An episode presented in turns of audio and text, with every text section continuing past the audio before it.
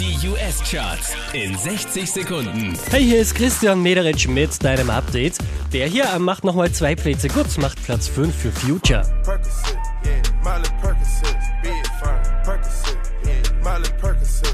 Neu eingestiegen direkt auf der 4, das ist Kendrick Lamar. Letzte Woche Platz 2, diesmal Platz 3 für Bruno Mars, That's What I Like.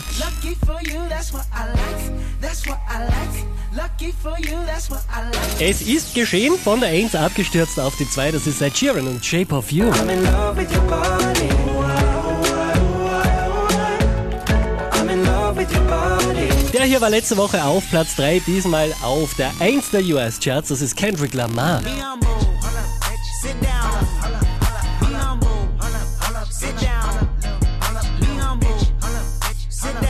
Mehr Charts auf charts.kronehit.at.